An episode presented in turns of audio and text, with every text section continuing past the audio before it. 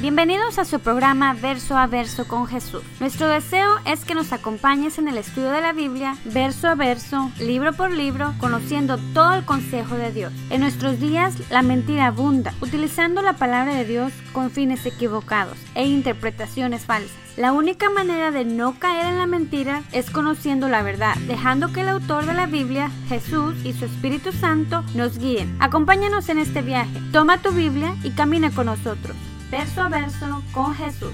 Cristo moriste en una cruz, resucitaste con poder. Dun, dun.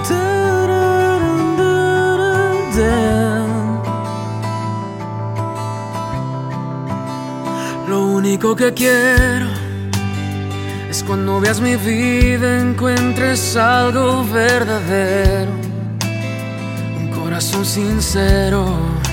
Muy buen día tengan todos ustedes, yo soy Oscar Maldonado y les queremos dar un cordial saludo a todos los que nos están escuchando el día de hoy. Y pues como siempre queremos invitarlos a que sigan, se sigan comunicando con nosotros a través de nuestro website, ahí en verso a verso con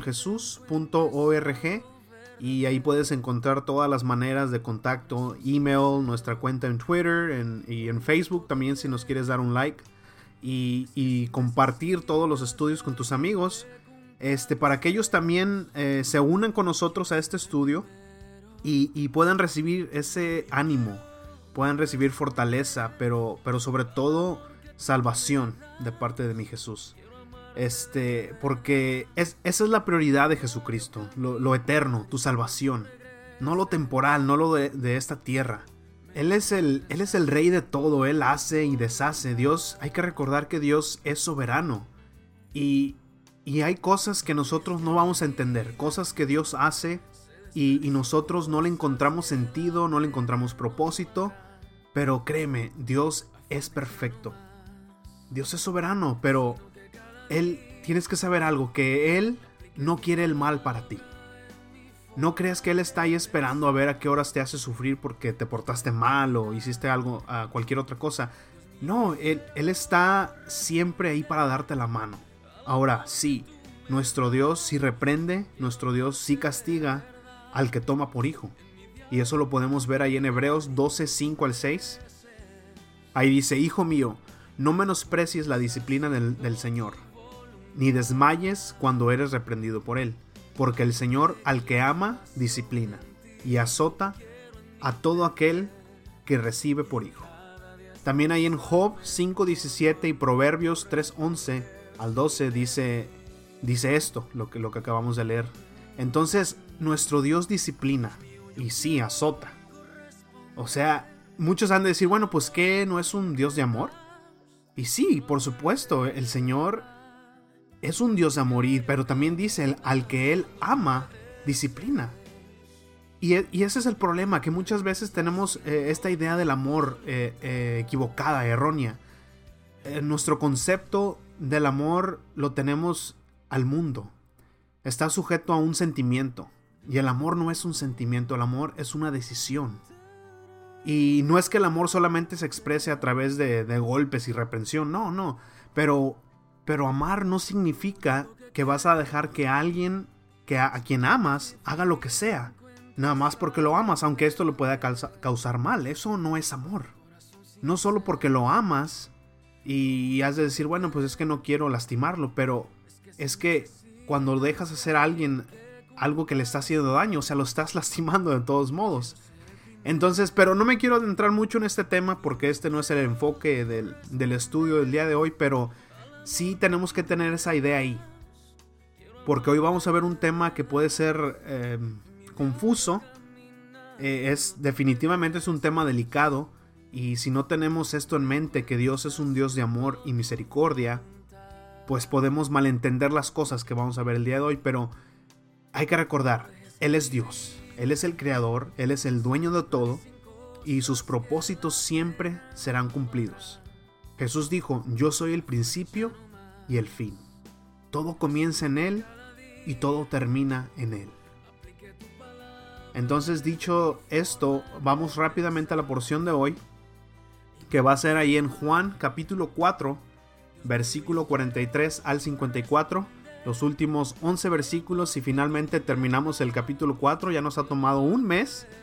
Pero si, si ven, son eh, capítulos largos. Son, por ejemplo, este capítulo tuvo 54 versículos. Entonces, de la manera que vamos verso por verso, desglosando todo el consejo de Dios, pues nos toma tiempo. Pero está bien, yo prefiero tomarme tiempo, hacerlo detalladamente y entender todo lo que la palabra nos quiere decir entonces, si nos tardamos un mes en un capítulo, pues así sea.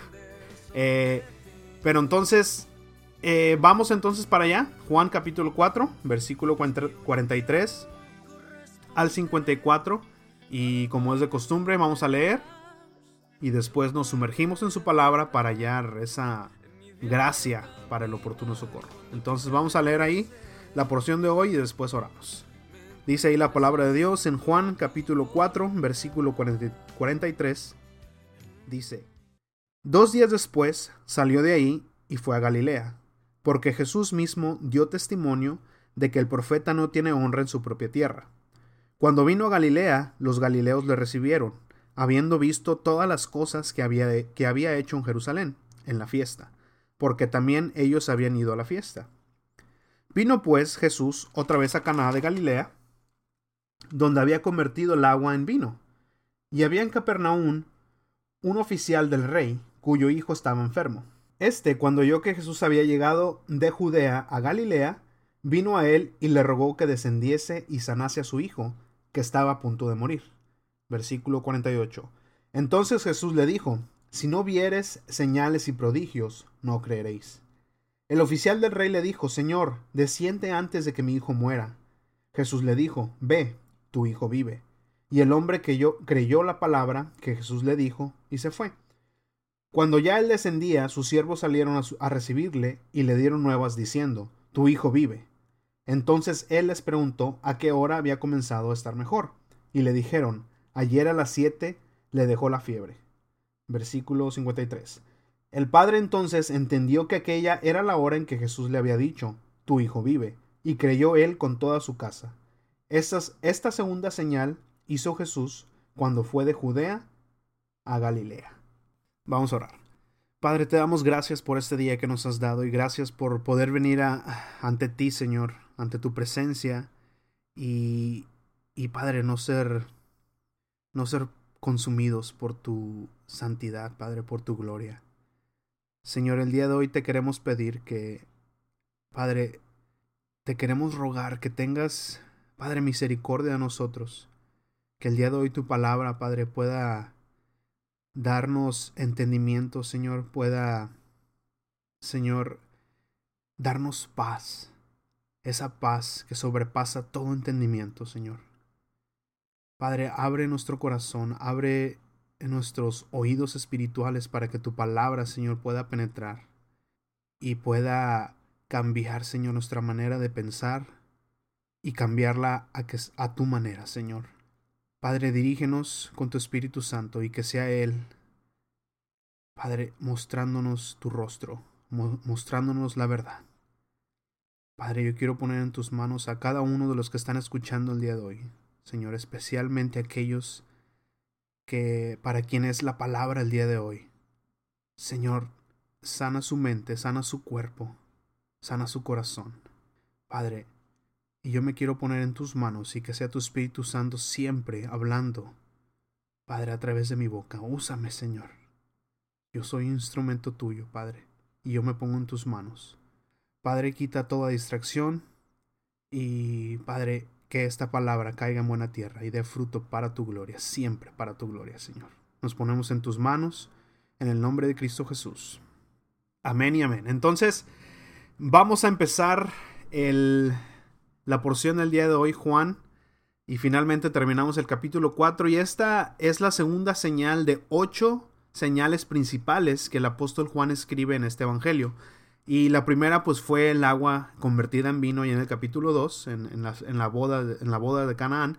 Y ahora esta historia. Y vamos a empezar ahí en el versículo 43, donde dice que, dice, dos días después salió de ahí y fue a Galilea porque Jesús mismo dio testimonio que el profeta no tiene honra en su propia tierra. Entonces eh, se quedó, si recuerdan la semana pasada vimos esta parte, que Jesús se quedó ahí en Samaria por dos días, porque los samaritanos le rogaron que se quedara con ellos. Después de ahí Jesús sale, se dirige hacia su tierra, y, sabiendo Jesús cómo le iban a recibir, dice esto ahí en el versículo 44, en lo que acabamos de leer. Eh, entonces los samaritanos escucharon la palabra de Jesús y creyeron. Los samaritanos escucharon la palabra de Jesús y creyeron. Ellos no habían ni vieron ningún milagro, solo creyeron la palabra que dijo Jesucristo. Fue una fe verdadera. Y en contraste, o sea, en cambio, eh, con la gente de su pueblo tenían una fe con reservas, una, una fe que estaba sujeta a lo que veían, una fe peligrosa. Y el tema de la fe ya lo vimos unos capítulos atrás, así es que si deseas profundizar un poco en, en, esto de la fe, puedes escuchar el estudio de la limpieza del templo y la fe salvadora. Si, este, si no mal me equivoco, ahí fue donde tocamos este tema de la fe, donde me refiero qué es la fe peligrosa. Pero bueno, nos vamos al versículo 45 y ahí en el versículo 45 nos dice, cuando vino a Galilea, los galileos le recibieron habiendo visto todas las cosas que había hecho en Jerusalén, en la fiesta, porque también ellos se habían ido a la fiesta. Entonces dice que lo recibieron. Pero una vez más, era un recibimiento sujeto más que nada a la curiosidad, a, al ver eh, qué, qué, truco hace este señor o, o cómo, cómo, le puedo sacar algo para mí. Así lo veo yo. Ellos, ellos estaban intrigados de lo que había hecho con convirtiendo el agua en vino pero aún así ellos no, no pensaban que Jesús era el Hijo de Dios, solamente lo veían como alguien que podía hacer milagros, como un hombre milagroso solamente. Entonces así lo veían. Eh, pero los samaritanos vieron a Jesús porque ellos buscaban al Cristo, al que les iba a declarar todo. Si recuerdan, la samaritana dijo precisamente estas palabras ahí en el versículo 25. No buscaban al hombre de milagros, no buscaban a Jesús por curiosidad, sino llegaron con Jesús cuando la mujer les dijo, creo que este es el Cristo, creo que este es el Cristo que nosotros estábamos esperando. Entonces ellos estaban esperando a Cristo y esta gente está solamente buscando a Cristo por curiosidad, para ver qué le sacan, para ver qué nuevo truco hace, como si fuera un espectáculo. Pero, ¿y, y nosotros? ¿Qué nos habla? ¿Qué nos dice? ¿A quién buscamos cuando vamos a la iglesia? ¿O, ¿O por qué buscamos a Cristo? ¿Buscamos a Cristo porque creemos que Él es el Hijo de Dios? ¿O para ver qué le sacamos, a ver qué milagrito me cae? ¿O para satisfacer nuestra curiosidad?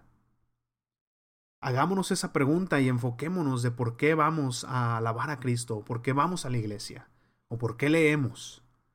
Hay que tener el enfoque correcto de por qué buscamos a Jesucristo.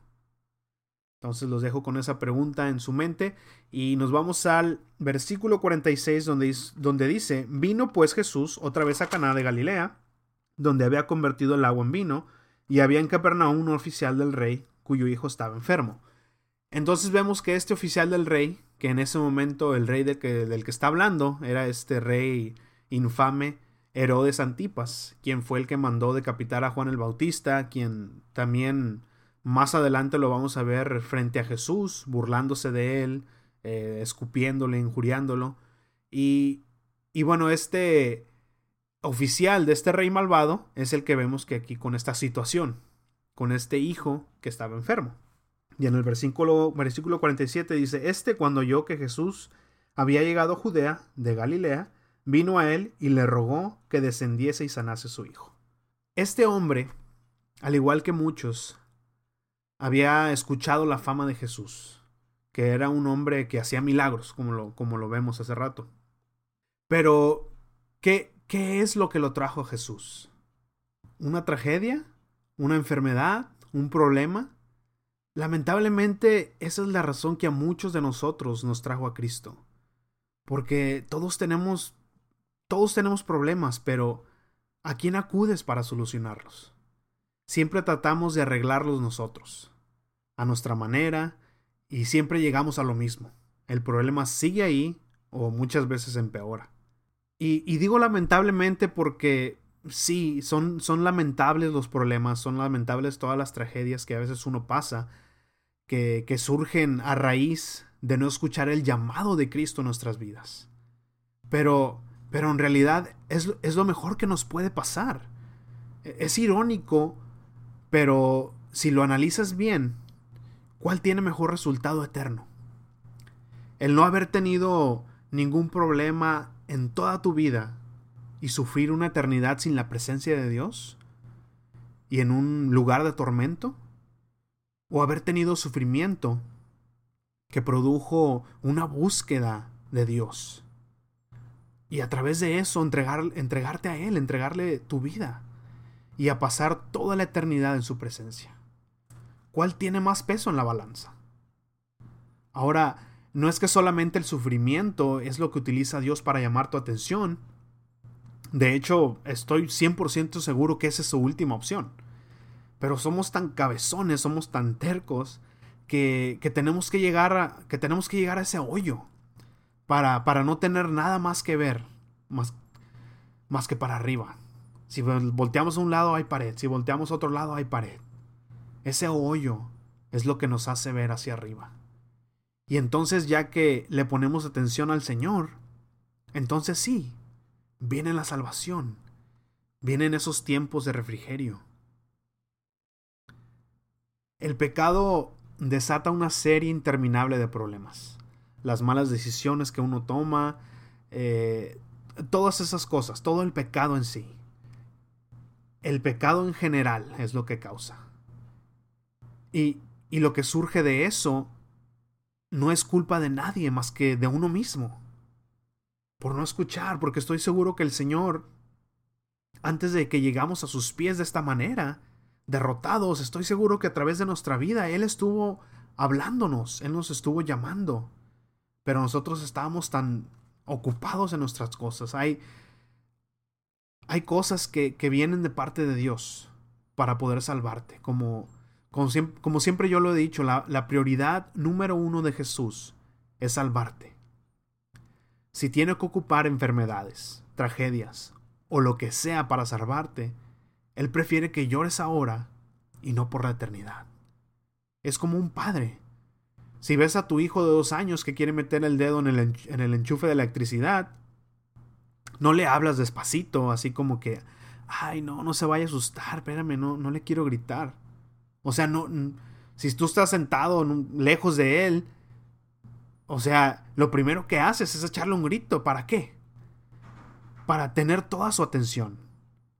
Para que pare de hacer lo que va a hacer, que le puede causar la muerte. Así es el Señor, nos está gritando. Ponte a cuentas conmigo. Acércate a mí, arrepiéntete. Te estoy esperando. Pero no escuchamos. Estamos ensimismados en nuestra vida. Son mis planes, son mis cosas, es mi vida una vida de pecado. Que dicho sea de paso, una vida de pecado no significa que andes de, de fornicario, tomando, drogándote o cosas así, sino que una vida de pecado también es vivir para ti, para ti mismo, fuera de los propósitos de Dios. Esa es una vida de pecado también. Errar el blanco, no llegar a la meta, que la meta es siempre vivir para Cristo. Entonces, el Señor nos está gritando y nosotros estamos queriendo meter los dedos al enchufe. Y nos tiene que dar ese, ese chanclazo celestial, si lo quieres llamar de esa manera. O sea, ¿qué, prefieres? ¿Morir electrocutado o llorar el, el chanclazo? Y después ser consolado por papá. Ahí en Proverbios 23, 13 y 14 dice, no rehuses corregir al muchacho porque si lo castigas con vara, no morirá. Lo castigarás con vara y librarás su alma del Seol. O sea, ese chanclazo no te va a matar, pero sí te va a librar del Seol. El Seol significa el infierno. Eso es lo que significa. Y, y en los siguientes versículos vemos que este hombre le pide a Jesús que vaya a su casa para sanar a su hijo. Y Jesús solamente le dice, ve, tu hijo vive. Vemos a Jesús demostrando su autoridad, su poder sobre la enfermedad a una distancia. Y, a partir de esto, de, esta tragedia, de esta enfermedad que, que tenía este niño, el resultado ¿qué fue? Fue que este hombre no solamente creyó en Jesús como un hombre de milagros, como tal vez llegó hacia él con esa, con esa mentalidad primero, sino ya después creyó en Jesús como, como el Salvador. Y aún más, no solamente creyó él, sino dice aquí la palabra que creyó toda su casa. Y aquí quiero centrar el estudio. A través de toda la Biblia vemos varios ejemplos de sanidades, aún de tragedias que el Señor usa para salvar, para traerte a Él. Y últimamente, y, y siempre será así, estas situaciones son para su gloria. Toda la gloria siempre es para el Señor. En el Evangelio de Mateo, en el capítulo 8, vemos varias sanidades que Jesús hizo. Y, y por ejemplo, sana a un leproso para testimonio de los sacerdotes, para mostrar su poder sobre una enfermedad incurable. Este hombre leproso vino a Jesús y salió sano. Pero el objetivo, el objetivo de esa sanidad, fue traer este hombre a los pies de Jesús y darle la gloria a Dios. Jesús sana al siervo de un, centurión, también ahí mismo en el capítulo 8 y, varios se gozaron con esta sanidad. El hombre que estaba enfermo, pues para empezar fue el que se gozó más, el jefe de este hombre, el centurión, pero al fin de todo, la meta fue traer a este hombre a los pies de Jesús y darle la gloria a Dios. También vemos otra sanidad donde Jesús sana ya a la suegra de Pedro. Ella se levanta y le sirve a Jesús. O sea, esa sanidad vemos una vez más que lo lleva a, lleva a estas personas a Jesús, lleva a estas personas a sus pies. Vemos que cada sanidad tiene ese propósito de llevarte a Jesús, darle la gloria a Dios. Ese es el, punto primordial de, de las cosas que hace Jesucristo, de atraerte a Él. Y luego más adelante en ese mismo Evangelio Jesús sana a la mujer de flujo de sangre. Esta historia muy popular. Pero, ¿qué fue lo que la, la, trajo a Jesús? Su enfermedad. Y no solo salió sana de ahí, sino salva. Y esta historia sucedió también en medio de otra petición de sanidad, la de un hombre llamado Jairo que su hija se estaba, se estaba muriendo, que al final de cuentas murió, pero esta necesidad fue la que lo trajo a Jesús. Y aún en el Antiguo Testamento vemos la historia de Job, que la recomiendo 100%. Un hombre recto delante de Dios, dice la misma palabra, un hombre perfecto, y, y una tragedia azotó su vida. Era, era un hombre muy rico, y en un día, literalmente en, minutos, perdió todo. Perdió su riqueza y perdió a sus diez hijos. Perdió su salud.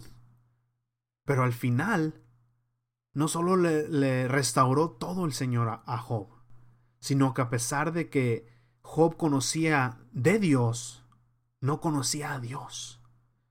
No conocía al Señor de una manera personal. Él mismo dijo, antes de oídas te había oído, pero ahora mis ojos te ven. Y así podemos irnos a través de toda la Biblia viendo cada historia, pero siempre vamos a ver algo, siempre vamos a ver ese patrón, que esa enfermedad, ese problema, esa tragedia, tienen un fin, traerte a los pies de Jesús para, para salvar tu alma del infierno, como decía ahí en Proverbios y dar sobre todo toda la gloria al Señor, toda la gloria a Dios. También podemos tener como ejemplo al apóstol Pablo. A este hombre se le dieron grandes revelaciones, aún vio la gloria de Jesús en camino a Damasco. Eso lo puedes ver ahí en Hechos 9. Él fue llevado al paraíso. Tantas cosas que Dios hizo a través de él, que fácilmente pudieron hacerlo soberbio, altivo. Y eso lo podemos ver hoy en día, en, muchas eh, personas que el Señor ha usado grandemente. Eh, los vemos de repente llenas de soberbia, de altivez. Se creen así como si ellos ya fueran otra, de otra élite. Pero, pero el apóstol Pablo se le fue dado un aguijón en la carne, como él lo describe ahí en 2 de Corintios, mm, capítulo 12, del 7 al 11, dice, y para que la grandeza de las revelaciones no me exaltase desmedidamente, me fue dado un aguijón en la carne, un mensajero de Satanás que me abofeté para que no me enaltezcas de sobremanera.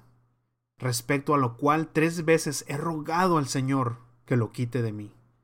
Y me ha dicho, bástate mi gracia, porque mi poder se perfecciona en la debilidad. Por tanto, de buena gana me gloriaré, me gloriaré más bien en mis debilidades, para que repose sobre mí el poder de Cristo. Por lo cual, por amor a Cristo, me gozo en las debilidades, en afrentas, en necesidades, en persecuciones, en angustias, porque cuando soy débil, entonces soy fuerte. Miren qué poderoso está hablando aquí el apóstol Pablo. Muchos comentaristas y estudiosos bíblicos concuerdan de que este aguijón en la carne del, que, del cual habla Pablo se trata de una enfermedad, probablemente que afectaba su vista. Pero dice Pablo que, que le rogó. Él le rogó al Señor, Señor, quítame esto. Y la respuesta fue no, porque el Señor conocía el corazón de Pablo y sabía que solamente así estaría cerca de él. Así lo traería a Jesús cada vez que se quisiera él alejar de él o crecer por esas grandes revelaciones que se le fueron dadas. Le, puso este aguijón en la carne para traerlo siempre a los pies de Jesús. Y una vez más, la gloria es para Dios. Digo esto porque tal vez tú tengas una enfermedad ahora y le estés rogando al Señor que te sane. Y y no sé si esta enfermedad es consecuencia de algún pecado o tal vez falta de solamente de cuidado de salud o si el Señor está tratando de llamar tu atención. No lo sé. Lo que sí estoy seguro es de que Dios no quiere el mal para ti. Él quiere salvarte, salvar tu alma del infierno. Lamentablemente muchos dicen, ven a Cristo y, Él te va a sanar. Solo confiesas y serás sano. Y, sabes que es algo, es algo muy, muy delicado, porque hay veces que, que la respuesta es no. ¿Por qué? No lo sé. El Señor conoce nuestros corazones, así como Él conocía el de Pablo y sabía que a través de esa enfermedad Él se iba a gloriar en Él. A David, por ejemplo, se le murió un hijo también. Él le rogó al Señor que no muriera. Y la respuesta fue no. No sé si el Señor te va a sanar, no lo sé. Quisiera decirte que sí porque me duele ver a alguien en enfermedad, ver a alguien sufriendo. Pero si a, si a mí me, me duele, imagínate al Padre, que su amor es perfecto, pero no sé cuáles son sus propósitos. Ahí en Isaías 55 del 8, del 8 al 9 dice, porque mis pensamientos no son vuestros pensamientos ni vuestros caminos mis caminos, dijo Jehová. Como son altos los cielos que la tierra, así son mis caminos más altos que vuestros caminos, y mis pensamientos más que vuestros pensamientos. El Señor conoce nuestro pasado, conoce nuestro presente y conoce nuestro futuro. Él sabe qué es lo que nosotros necesitamos. Él sabe lo que es mejor para nosotros. ¿Cuál es? No lo sé.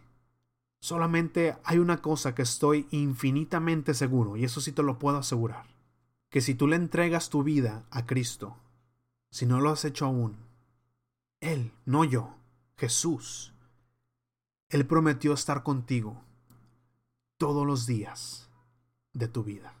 Ahí en Salmos 23.4 dice, aunque ande en valle de sombra de muerte, no temeré mal alguno, porque tú estarás conmigo, tu vara y tu callado me infundirán aliento.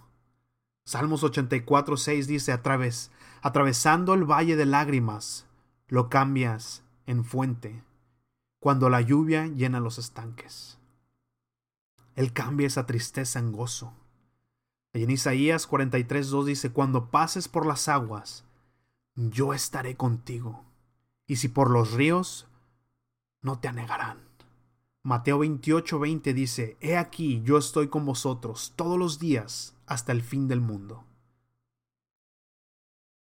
Pon tu confianza en el Señor. Y Él te dice ahí en Jeremías 29, 11 dice, Porque los pensamientos que tengo acerca de vosotros, acerca de ti, dice Jehová, pensamientos de paz y no de mal, para daros el fin que esperáis. Cuando pones tu confianza en Dios, cuando pones tu confianza en Jesucristo, Él te da la paz que sobrepasa todo entendimiento. O sea, no, no la vas a entender. Tal vez estés pasando por cosas muy difíciles y te vas a encontrar teniendo paz, teniendo confianza en que el Señor está en control. Ni tú mismo vas a entender. Muchas veces vas a ver por qué estoy así si perdí mi trabajo. ¿Por qué estoy así si eh, mi hijo está enfermo? ¿Por qué estoy así en este problema? Esa paz que sobrepasa todo entendimiento. O sea, no la vas a entender. Pon tu corazón en sus promesas. En Romanos 8:28 dice, sabemos que a los que aman a Dios, todas las cosas les ayudan a bien. Esto es, a los que conforme a su propósito son llamados. El Señor tiene un propósito para ti, un propósito para mí. Cada uno de nosotros tenemos un propósito. Entrégale tu vida a Cristo. Y así como este hombre que esta necesidad lo trajo a Él, lo trajo Jesús, creyó y toda su casa fue afectada por esta fe. Así tú, tu fe puede afectar a toda tu familia. Tu fe puede afectar a toda tu iglesia. Tu fe puede afectar a toda tu colonia. Tu fe puede afectar a toda tu ciudad, a todo un país. Recuerdan que la semana pasada hablamos de nuestro Señor. Él es un Dios grande. Él hace más de lo que tú te imaginas. Solamente cree en el Señor y Él hará, Él hará grandes cosas. Él solo necesita un corazón dispuesto a creerle. Solamente cree en Él. ¿Te va a sanar? No lo sé. ¿Va a acabar tus problemas? No lo sé. Tal vez sí, tal vez no. Lo que sí te promete Él que a través de esos problemas, a través de esos valles de sombra, Él va a estar contigo. Él va a estar ahí. Él prometió estar con nosotros todos los días de nuestra vida. Él no prometió que íbamos a tener una vida fuera de problemas, íbamos a tener una vida fuera de enfermedad. Él no nos dijo eso, Él nunca nos engañó. Él les dijo, en el mundo tendréis aflicción, pero confía en mí, yo ya he vencido al mundo. La guerra está ganada. Solo tenemos que caminar, caminar en victoria. Vamos de triunfo en triunfo, de victoria en victoria en Jesucristo. ¿Habrá caídas? Sí, tal vez habrá caídas. ¿Habrá problemas? Claro que va a haber problemas. Pero sabemos que la guerra está ganada. Sabemos que el enemigo está derrotado. Solo pásate del lado del equipo ganador, es todo. Jesucristo está esperando que tú te pases de su lado.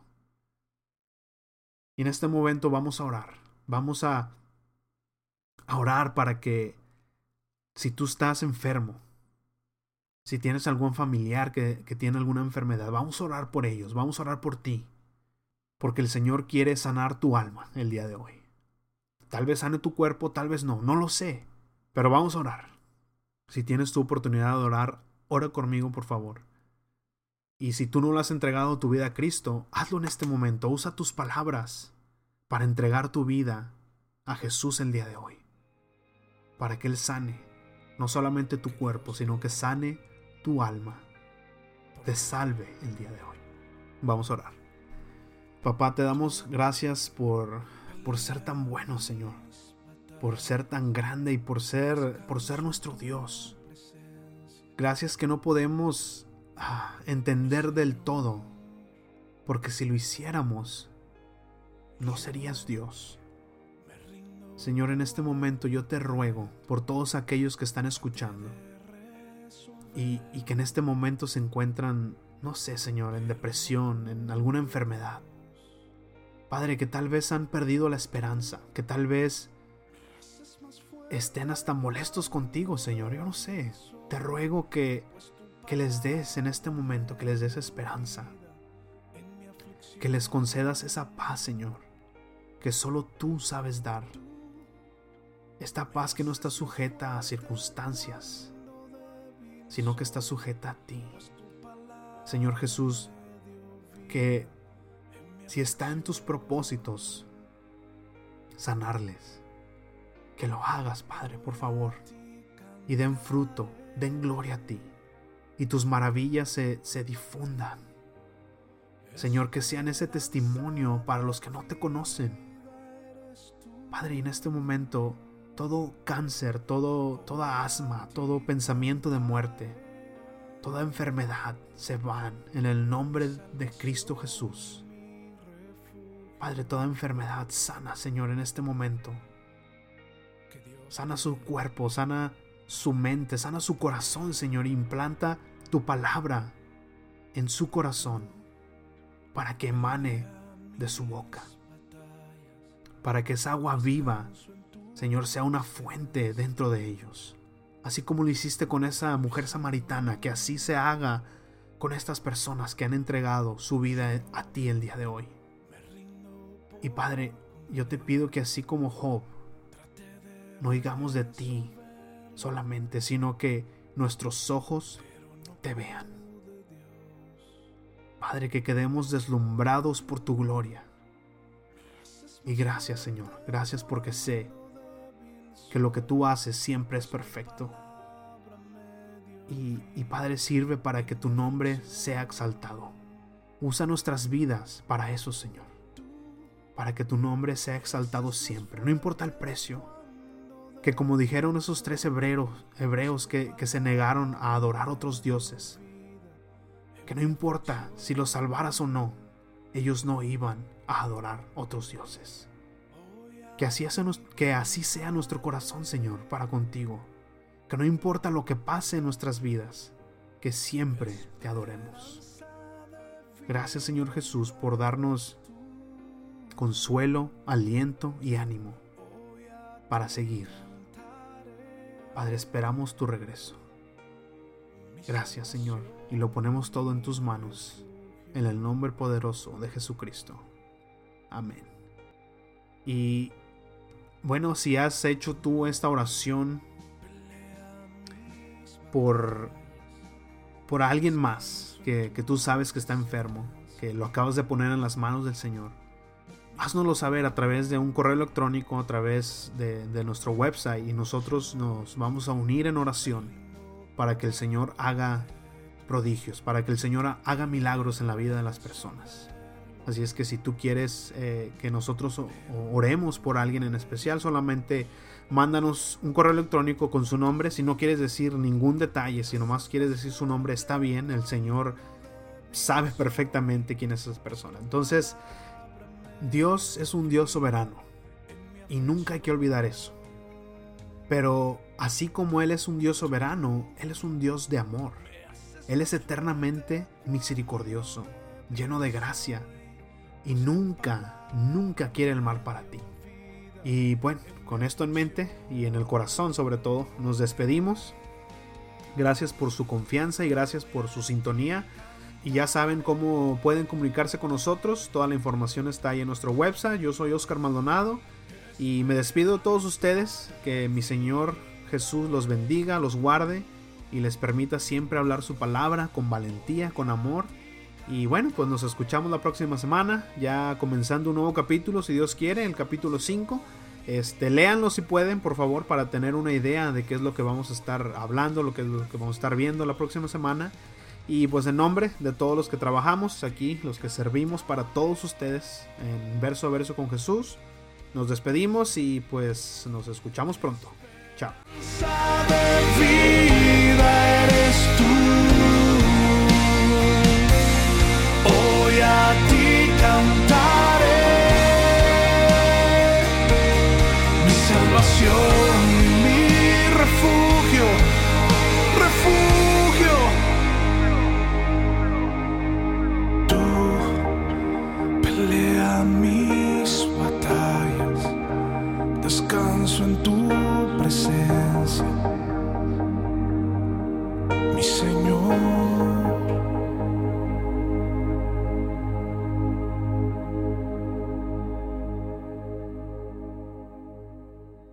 Gracias por acompañarnos. Te invitamos a nuestro próximo estudio en el Evangelio de Juan. Escríbenos a comentarios a verso verso con con tus sugerencias, comentarios o peticiones de oración. Gracias y Dios lo bendiga. Espíritu Santo, revélame a Cristo